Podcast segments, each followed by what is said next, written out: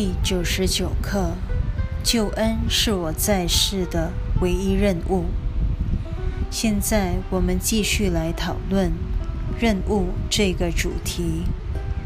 本课特别聚焦于一点：救恩具有弥合幻象与真相的虚拟间距之桥梁作用。一点一。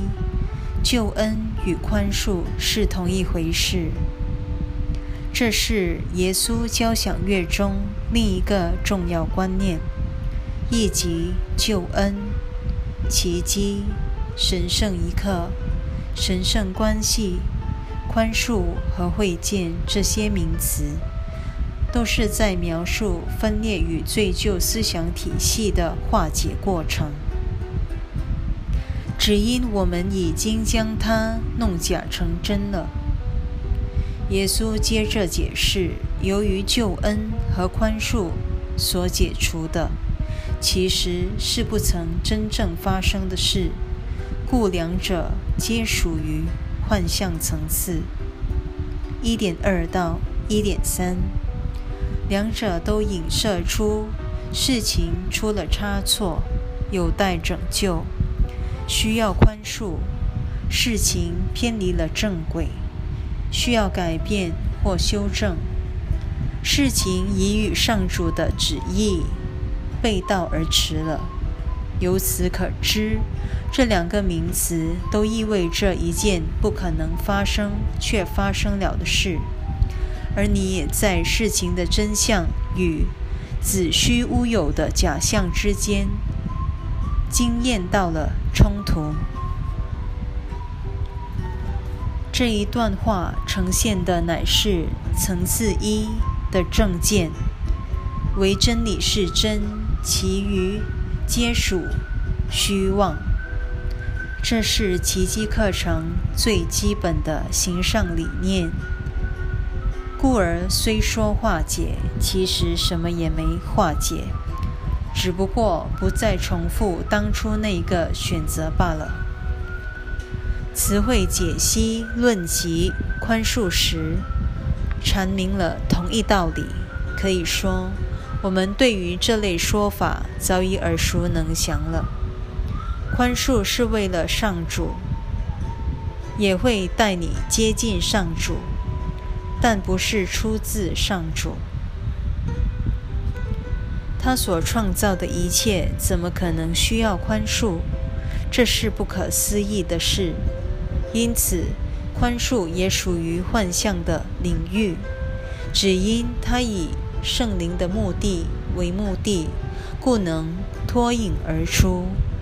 宽恕能帮人远离错误，不像其他的幻象，反会导致错误。宽恕也许可以称之为一出喜剧，也可视为帮助不明真相者跨越知见与真理之间的沟距的桥梁。他们无法直接由知见跳到真知之境，因为他们不认为这是出自自己的意愿。为此。上主好似成了他们的死对头，使他们无法看清他的真相。也正是这一个神志不清的知见，使他们难以心甘情愿地启程，平平安安地回归上主那儿。因此，他们需要一种虚拟的救援假象。因为他们是如此的无助，他们需要平安的圣念，因为他们一直活在冲突之中。自从我们与上主分裂之后，上主成了我们的天敌，而宽恕的最终目的就是教我们看破这一信念的荒诞不经。特殊关系。则成了我们练习突破这一幻觉的最佳道场，因它正是原始分裂幻象的阴森碎影，当我们逐渐意识到上主圣爱和我们之间真的什么事也没发生，根本无需补救什么，那个虚无信念就自然瓦解了。救赎之念因而大展神威，所有的冲突到此结束，只剩下真理之光瞬间照亮了心灵。一个刹那，我们便会消融于唯一真理、唯一光明及唯一上主之内了。二点一，如今真相与幻象平起平坐，因为两者都发生了。小我要我们相信，人间既有真相，也有幻象。也就是说，的确有一位无所不在的真神，但真神之外还可能存有与他不同的东西，而且两者可能并存。几乎所有传统宗教都如此相信：真相和幻象，灵性和物质可以平起平坐，形体世界以及纯灵的上主。均属实相的部分。既然两者在人间都占有一席之地，那么上主在人间必会大展神威。果不其然，许多宗教坚信上主不止活在世间，还成了世界的造物主。从此，真相与幻象共存于人间。同样的。真实也同样的重要。二点二到二点三，那不可能存在的事变成了需要你宽恕及拯救的对象。如今，救恩遂成了真相与幻象的过渡地带。这几句话令我想起正文第二十六章边缘地带那一节。他把真实世界与救恩比喻为幻象与真相之间的边缘地带，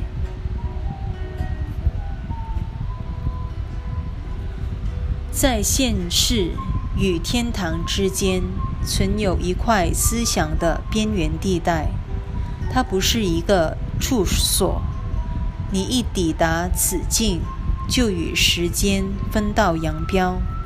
这里是所有念头的汇集处，矛盾的价值观也在此碰头。所有的幻象因与真相龙蛇杂处、龙蛇杂处而暴露了自身的虚妄。过了这边缘地带，就是天堂之门。所有的念头在此获得净化。恢复本有的单纯，罪则被摒弃门外。此地只接受本然境界，这是旅途的终点。我们称之为真实世界。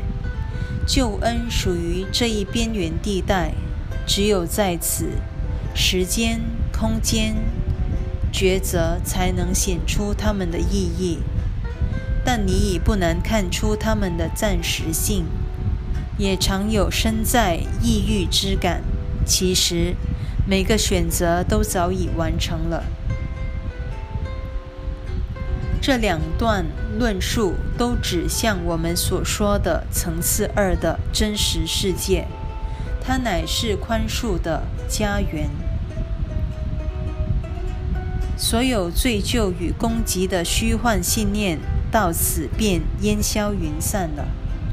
再强调一次，宽恕不属于真理层次，只能算是一出喜剧，反映天堂真理的一个倒影罢了。我们继续读下去。二点四到二点五，它反映出了真理，因为那是你摆脱幻觉的途径。然而。它仍不算是真理本身，因为它的作用只是化解那不曾发生的事。反应一词在奇迹课程中可谓举足轻重，因它点出了桥梁的重要性。天堂不可能存于人间，真爱一体或神圣也不可能，但在人间确实有他们的倒影。可还记得先前引用过练习手册这一段话？宽恕是帮我认出自己纯洁无罪的媒介，它反映出上主对世人的爱。他会将我拉到天堂边缘，让上主的爱能触及我，将我提升到他那里去。我们心灵内含有圣灵的那一部分，即正念之心，成了桥梁的最佳写照。他将神圣一体及真爱境界和他们在人间的倒影经验衔接起来。既是倒影，必属幻象；但正是倒影而能深知其幻的功夫，则是慧眼。宽恕及救恩不可或缺的要素。为此，耶稣在正文曾做了澄清：他并非不准我们把他人看成一具身体，那样未免强人所难。只因我们早已与身体彻底认同了。你不该问我怎样。才能不透过身体去看弟兄。你只该问我：真的希望看到他是无罪的吗？在你提问之际，不要忘了他的无罪本质乃是你摆脱恐惧的关键。救恩是圣灵的目标，会见则是他的方法。若用肉眼来看，每个人的确不一样。然而，耶稣期待我们在不同的表象下，看出暗藏于内的同一性。比方说，每个人的所欲与所好大同小异。我们相信罪的疯狂程度亦不相上下。在此同时，所有人的共同福祉也只有一个，就是忆起自己是上主唯一而且一体不分的圣子，永远纯洁无罪。这一个同一目标，即是基督一体自信的倒影，它才是唯一的真相。请看，接着我们又回到层次一了。不是真相，就是幻象，绝无并存的可能。三点一，在你想要脚踏天堂与人间这两条船的心灵内，岂能找到一块供两者和平共存之地？耶稣在此说明了真相与幻象。会相互抵消，根本没有并存的机会。他不仅教导我们救恩的真谛在于宽恕，唯有宽恕方能误入基督会见，但他同时又提醒我们，这段过程仍属幻境。只不过，对于深陷红尘的我们，这类观念实在难以理解。没关系的。我们一定还有机会学到宽恕的重要性，借由它穿越幻象而抵达那唯一真相，以及我们的自信。三点二到三点四，着眼于幻象的心灵必会认为幻觉是真的，这些幻觉只可能存于念头内。他们并非真的，因为想出这类念头的心灵已经与上主分裂了。根据这一个道理，我们不妨将笛卡尔的名言改成“我思，故我不在”。就近说来，只要认为自己能思考，便已影射出自己并非实存生命。课程多次为我们理清存在和实存的不同。此处即是一例。存在属于分裂心灵的层次，实存则纯属基督与上主的境界。为此，我们的念头只能存在于梦境，绝非实有，因为它们毫不真实。我再举出一小段先前引用过的正文：存在层次。existence 和实存层次 being 一样，都是仰赖交流而生的。然而，存在比较具体，它能根据如何、何种、与谁来判断这一交流值得与否。实存境界则完全没有这种分别。心灵在这了无分别之境，一直与所有真实生命保持交流状态。接下来，耶稣开始描述圣灵在幻象与真相之间所扮演的桥梁角色，再度将我们从层次一领回层次二。层次一不存在桥梁的问题。因为那儿只有真相与，因为那儿只有真相而无幻象，自然无需桥梁居中衔接。层次二则属梦的领域，充满幻觉经验，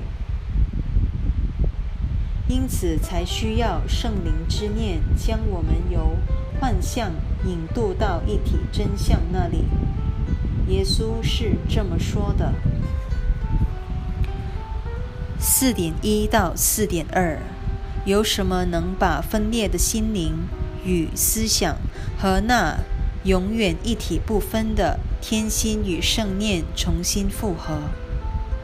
有什么计划能够使真理不受侵犯，同时也能认出幻觉下的需求，还能提供一套？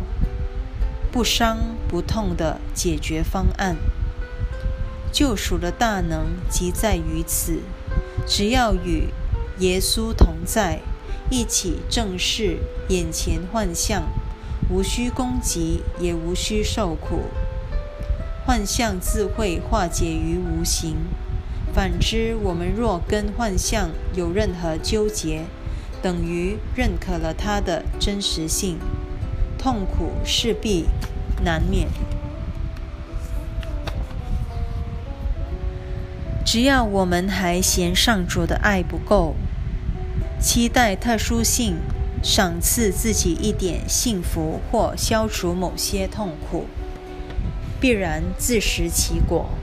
唯有看清特殊性的目的就是受苦，我们才会对他彻底死心。杜绝这种幻觉，和耶稣一起正视幻象，就是看清了自己为特殊性所付的代价。一旦看清了特殊性的痛苦下场，轻轻放下即可，不再需要任何的防卫或攻击。温柔的眼睛一定能看得到温柔。在此温柔下，痛苦或攻击，岂有撒野的空间？只有疗愈的祝福会怡然降临。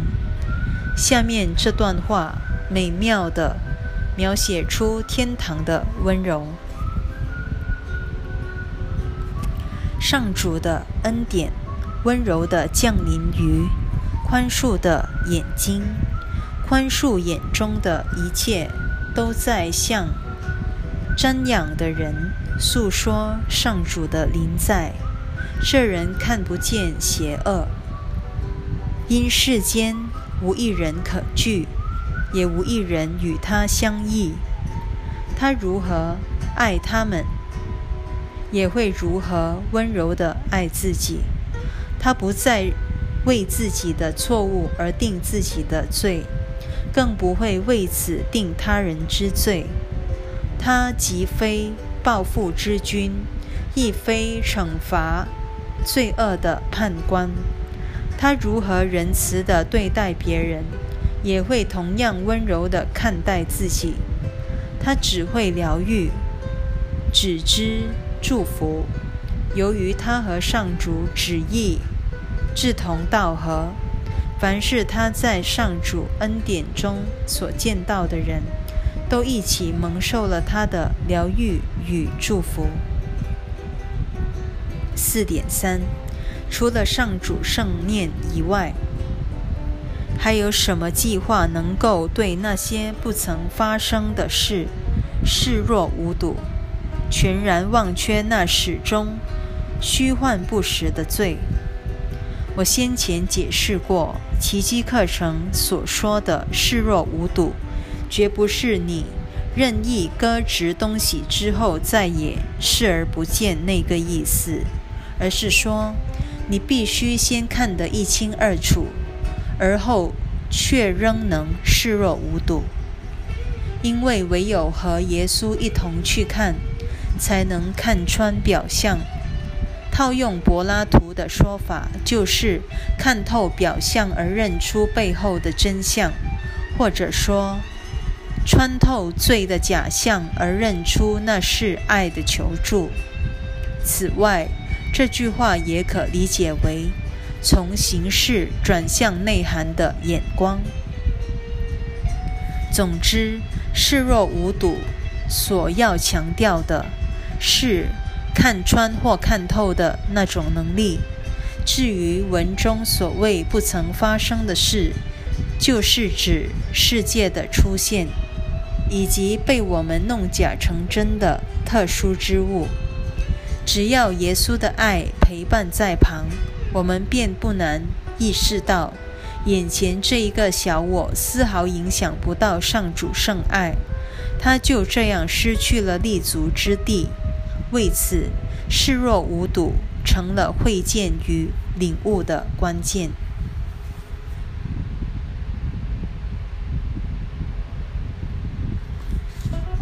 五点一，圣灵保全了上主原有的计划，与他当初在天心与你心内所接受的计划全然相同。所谓心内。是指正念之心，上主的救赎计划就存在于他的宽恕之念中。其实更彻底来说，宽恕本身就是上主的救赎计划。五点二到五点三，它不在时间之内，因为它的终极根源是在时间之外。然而，它却能在时间领域中运作，只因你相信时间真的存在。这句话完全就是在讲奇迹。由于我们深信不疑自己活在时空中，自然感到奇迹发生于时空内。其实它存于时间之外。请记住。只要是心灵，不论是一心之境或分裂心境，都超乎时间之上。当我们的抉择者选择以圣灵为师，等于决心忆起自己的基督或上主之子之身份。这个选择本身即是超越时空的，经由心灵的转译。才在分裂梦境里呈现为我们可能了解的现象。为此之故，我们会感觉到救赎好似发生在时空内，其实它发生于时空之外的心灵内，表示那心灵已和代表永恒无限天音的圣灵认同了。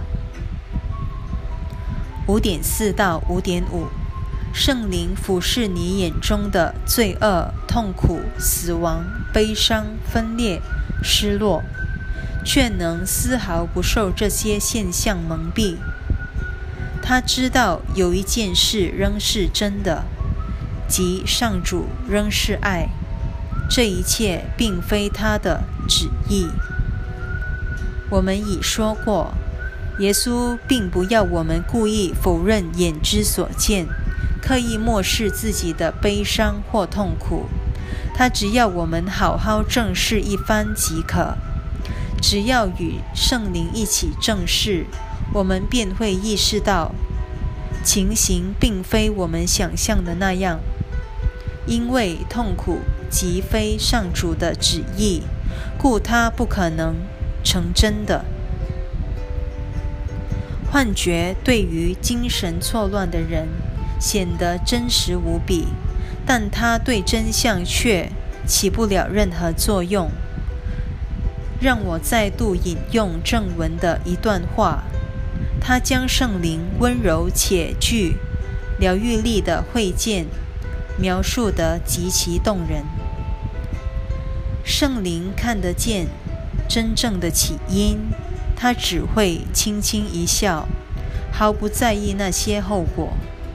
除此之外，他还能如何为存心罔顾起因的你修正这一错误？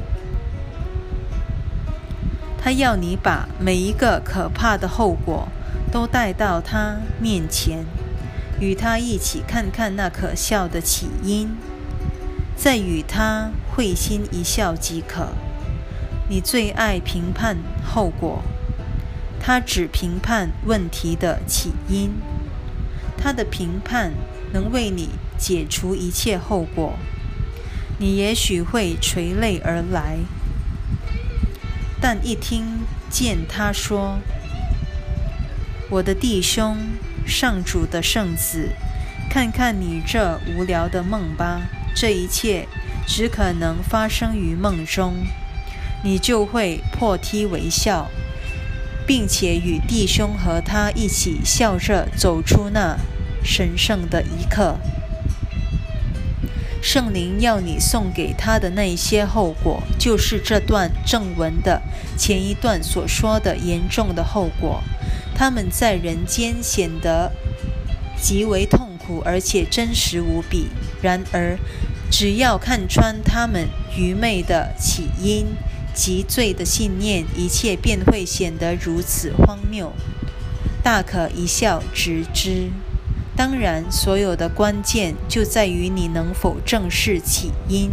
我们若听信小我之言而一味着眼于后果，人间的苦难看起来确实很真实。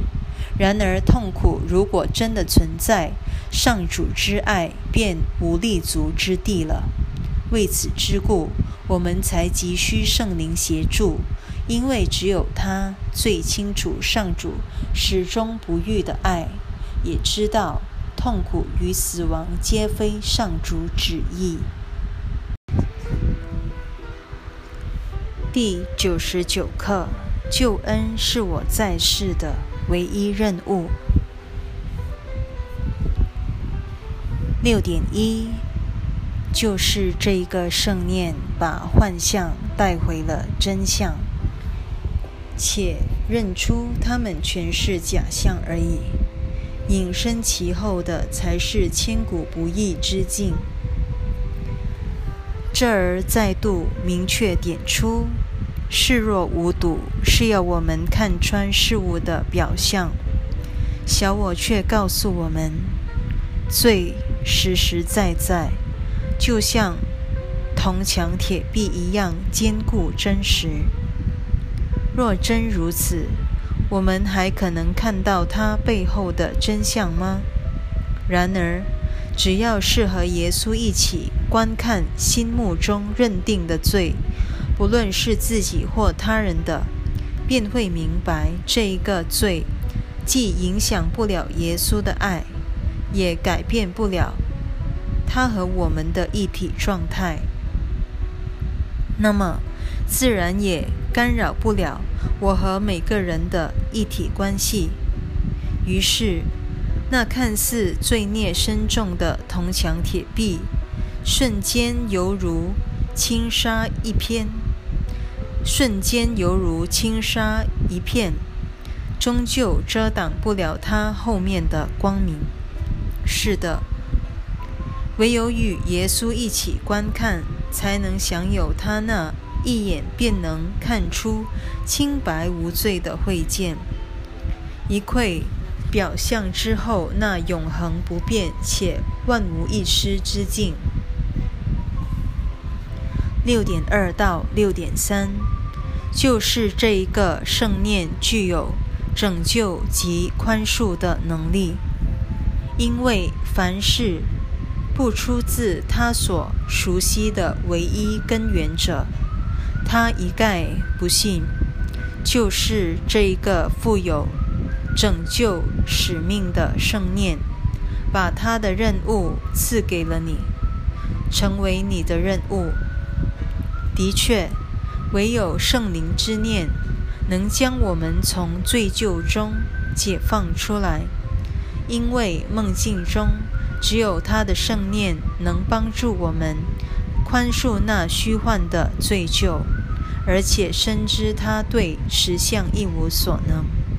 终有一天，我们会明白，真的没什么需要宽恕的。一旦全面接受了这一真相，我们便完成了自己的人间任务。那时，我们的天堂任务便会在宁静而且疗愈的心中露出曙光。分裂世界开始悄悄地隐退，恰如教师指南所言。其意义终将隐没于它所源自的虚无中。六点四到六点八，于是救恩成了你和那位承担救恩计划的圣灵一起肩负的任务。如今，你与他一起被托付这一计划，对人间的一切假象，不论在外形、大小。深浅或性质上有何差异？他的答复只有一个，就是救恩是我在世的唯一任务。上主仍是爱，这并非他的旨意。这一段话明白点出，我们所有的问题其实都是同一问题。因为他们全是抵制一体圣爱之真相的某种伎俩而已。然而，没有任何东西抵制得了圣爱的。但若想误入这一救恩真理，我们就需要耶稣陪伴我们，正视每一个令自己坐立不安的事件，直到心灵恢复了宁静，我们才会听到他的答复。圣主仍是爱，这并非他的旨意，因为神圣一刻只可能出现于宁静的心灵。从此，我们的学习能力会像此起彼落的零星歌声，汇为一首无远弗届的大合唱。只因我们形形色色的人生经验，全都汇为。一个心境，救恩便如此完成了。我们终于回到上主愿我们永在的天乡了。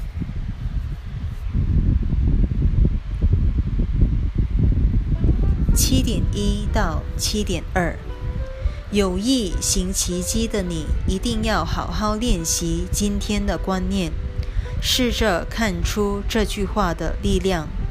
因为你的自由就藏身在这些话里，请留意，别被“话里”这两个字误导了。耶稣说的不是有形层次，它是指心灵的疗愈，也就是接受了奇迹的修正，而明白自己原是那黄粱一梦的梦者。如此，耶稣的爱方能在我们心内运作。至于身体，他依旧活得像一般人一样，只是生活的目标转变了，从做梦转向觉醒，从小我的软弱与自求。转向圣灵的大能与自由，从特殊性追逐的个别利益，转向宽恕后的共同福祉，这是唯一不同之处。七点三到七点四，你的天父爱你，世上的一切痛苦并非他的旨意。随后的几课提出了另一个重要观念，即上主的旨意只愿我们幸福，而非受苦。这个主题先前只是点到为止，在此他再度提醒我们：只要我们一感到自己活得很苦，或看别人活得很苦，无异于宣告这个世界。这具身体以及自己的存在，全都出于上主旨意。就因为我亲眼目睹，甚至深受其苦，这一切才会显得如此真实。再说一次，耶稣并不要我们否认身体不是或漠视他人的苦。他只是让我们明白，这种感受影射了一套思想体系，好似宣称上主旨意之外，还有另一旨意存在，也就是小我的分裂旨意，而这正是你我所有痛苦的根源。总之，耶稣并非要我们罔顾痛苦。而是要我们正视痛苦背后暗藏的整套思想体系。七点五到七点六，宽恕你以前认为他要你受苦的想法吧，然后就让他意图取代你所有错误的那一个圣念进入心中。每一阴暗角落，那儿窝藏着你所有与他旨意相违的念头。毕竟，这一个责任落在我们肩上，救赎正在等候着我们选择圣灵之念取代小我的阴暗念头。若要完成这一取代过程，我们得先善尽自己的宽恕任务，将黑暗带入光明才行。接着，我要引用两段正文的重要引言，来强调让圣灵的光明和爱进入心灵的黑暗死角之重要。只因我们早已将圣灵逐出心外了，故也唯有亲自邀请。它的光明才能照入我们的心灵，疗愈小我的黑暗与痛苦。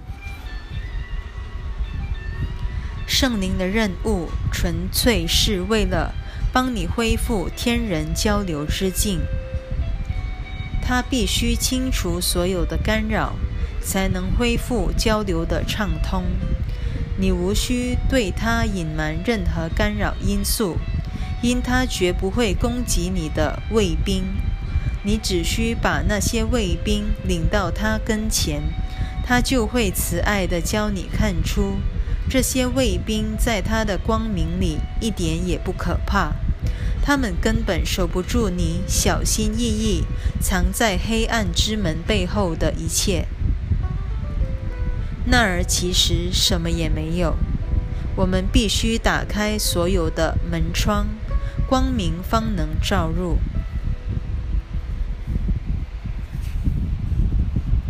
圣灵仅仅要求你一事：与他分享你封锁在心底的所有秘密，为他开启每一扇门，邀请他的光明驱散你心中的黑暗。他乐于应你之邀而来。只要你敢向他揭开每个黑暗的角落，他的光明便会进入。因此，把你暗中隐藏的一切念头都带到他那儿，与他一起去看吧。他充满了光明，你内则是一片黑暗。当你们两个一起正视时，光明与黑暗便无法并存了。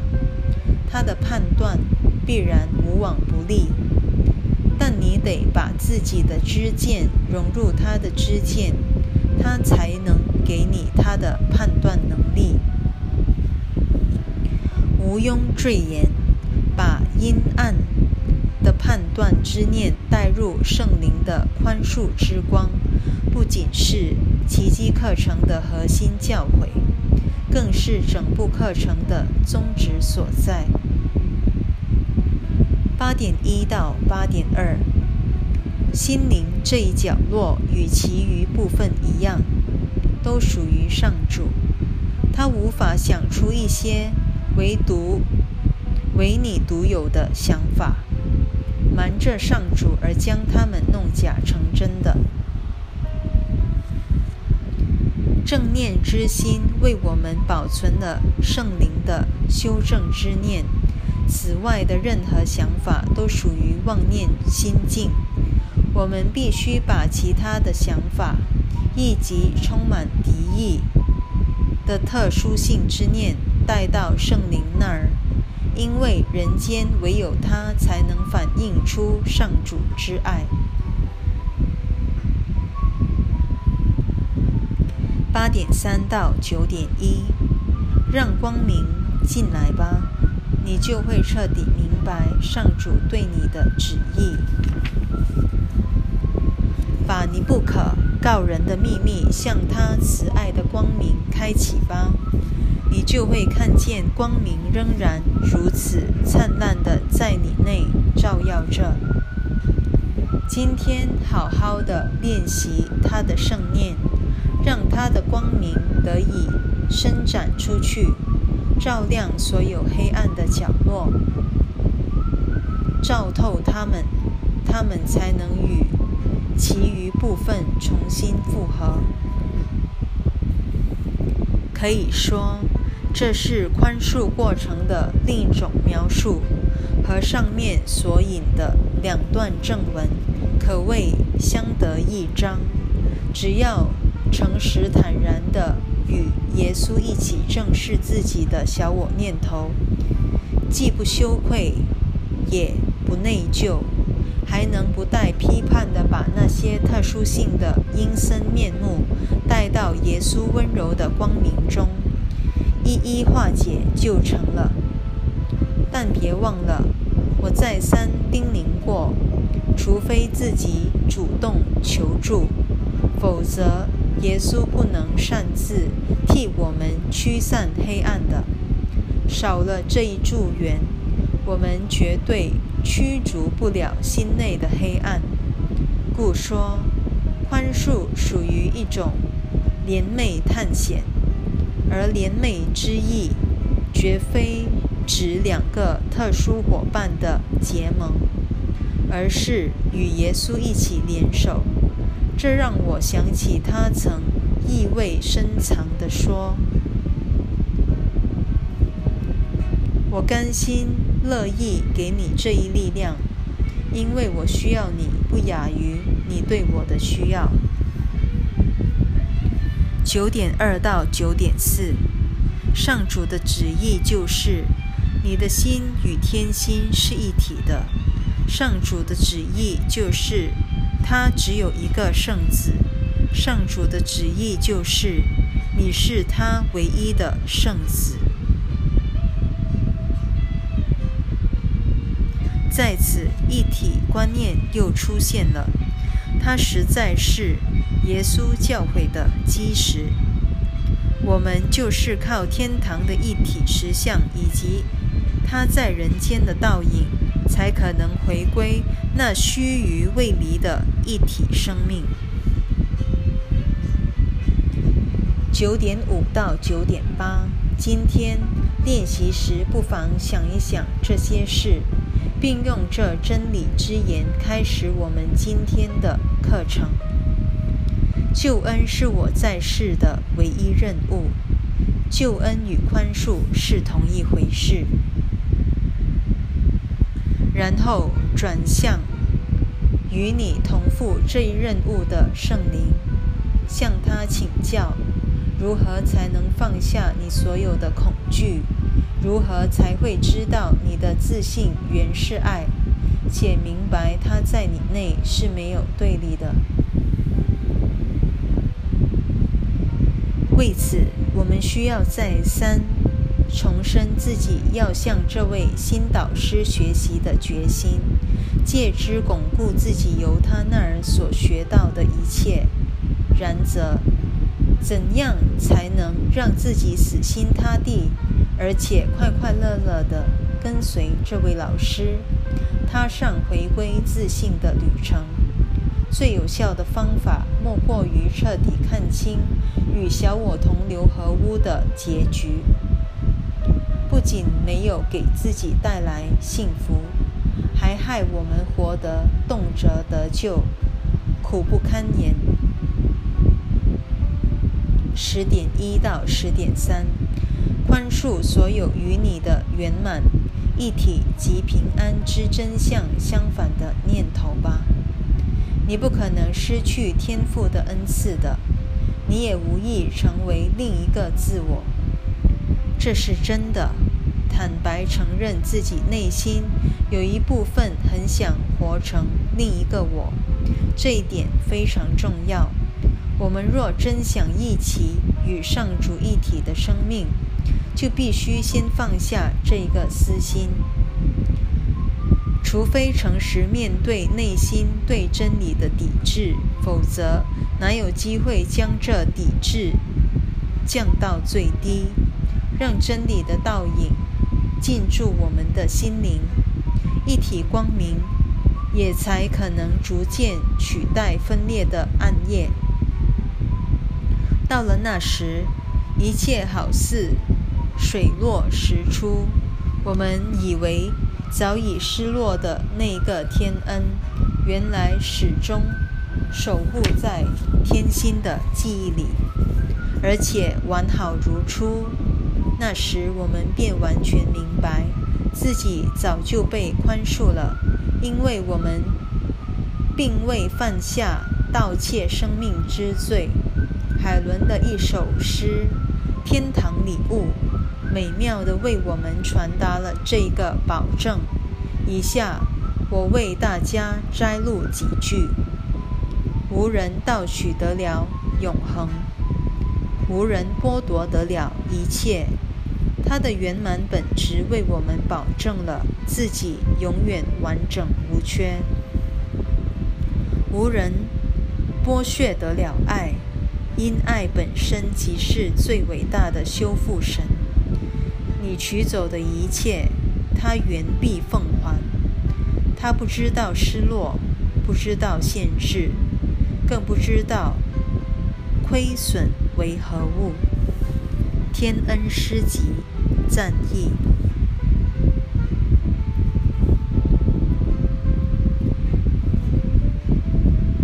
十点四到十点七，你没有一个任务不是来自上主。宽恕你为自己打造的任务吧。宽恕与救恩是同一回事。只要宽恕了你所营造的一切，你就得救了。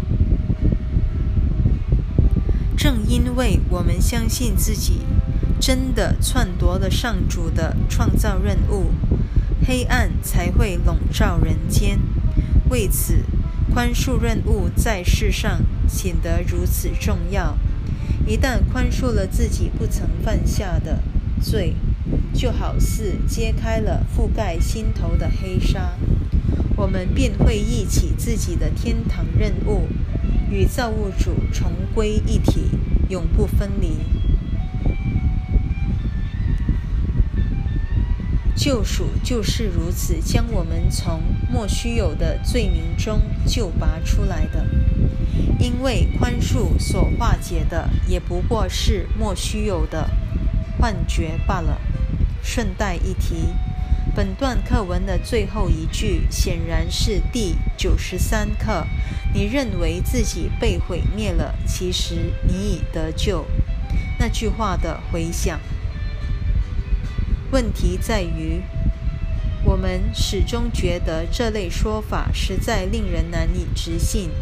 这也难怪，因为罪的最大成果便是我的诞生。从那一刻开始，我们已经全面认同了这一个我。现在却要我们相信，放下这一个有独特价值的我，便会得救，的确很难。这正是有待我们修炼的功课。而耶稣设计这些练习的用意，就是帮助我们解除对自己或对他人的错误信念，给真相一个既然付出的机会。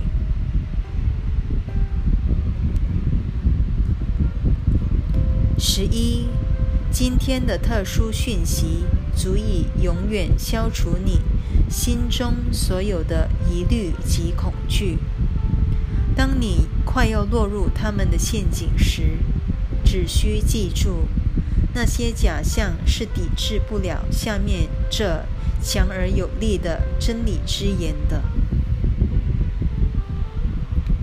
救恩是我在世的唯一任务。上主仍是爱，这并非他的旨意。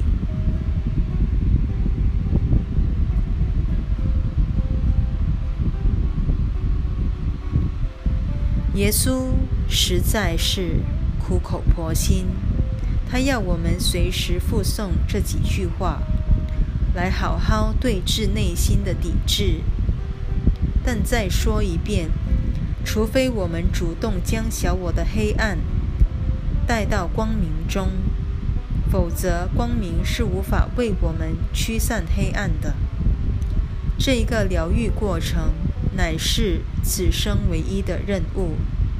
如今，我们真的一定要锲而不舍地操练才行了。十二，你唯一的任务说明了你是一体生命。在你与圣灵共同分享上主计划的五分钟前后的空档，随时提醒自己这一点。这样说，救恩是我在世的唯一任务。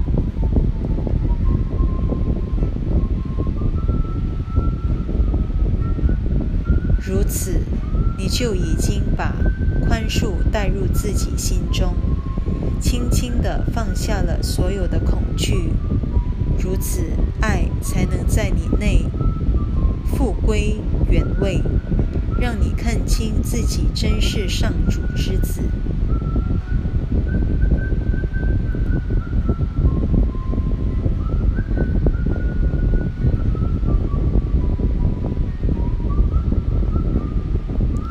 最后一段把本课的形式与内涵两个层面做了最好的综合，努力把本课的具体讯息套用在今天所有的。烦心怨尤上，属于形式层次，如此才反映出心灵真有放下所有的恐惧的决心，属于内涵层次。